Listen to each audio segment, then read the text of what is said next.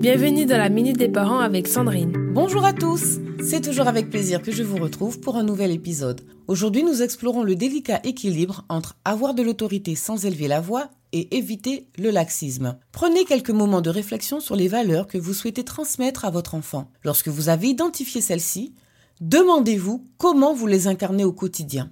Si elles concordent avec vos comportements, votre enfant percevra la cohérence et vous serez un modèle pour lui. Abordons maintenant la notion de laxisme, qui est souvent vue comme une indulgence excessive envers l'enfant. Le parent laxiste permet que son enfant ne rencontre aucune contrainte. Il confond bienveillance, amour, liberté et frustration. L'enfant qui grandit dans cet environnement ignore que les désirs des autres ont la même valeur que les siens, puisque personne ne le lui a appris. Il reçoit beaucoup et en permanence et n'apprend pas à contrôler son impulsivité. Quant aux parents autoritaires, il commande, ordonne et impose sa vision. L'enfant doit se soumettre à une discipline rigide, il n'a pas le droit à l'erreur ni à l'autonomie. Un enfant élevé dans la crainte manque souvent de confiance en lui. Il s'exprime peu de peur d'être puni. C'est un enfant solitaire qui ne se sent pas toujours compris par les adultes, qui est parfois agressif et qui nourrit de la rancœur vis-à-vis des adultes. Vous l'aurez compris, si vous cherchez à établir de l'autorité sans crier, sans vous énerver, votre chemin peut être complexe et risque d'être sans fin. C'est bien normal d'avoir du mal à concevoir qu'il faudra lâcher prise et abandonner l'idée de supériorité. Mais c'est exactement ça la définition du respect. Alors pourquoi ça coince? D'une, parce que les adultes n'ont pas appris à remplir leurs besoins par eux-mêmes.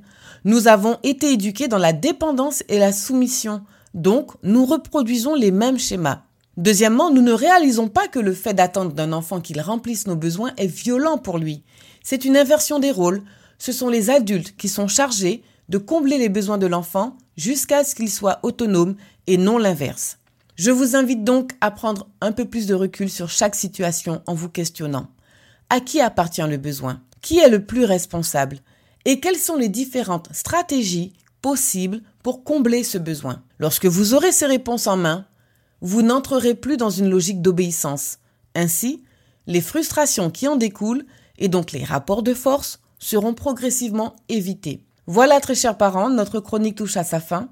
Je vous retrouve demain pour un nouvel épisode.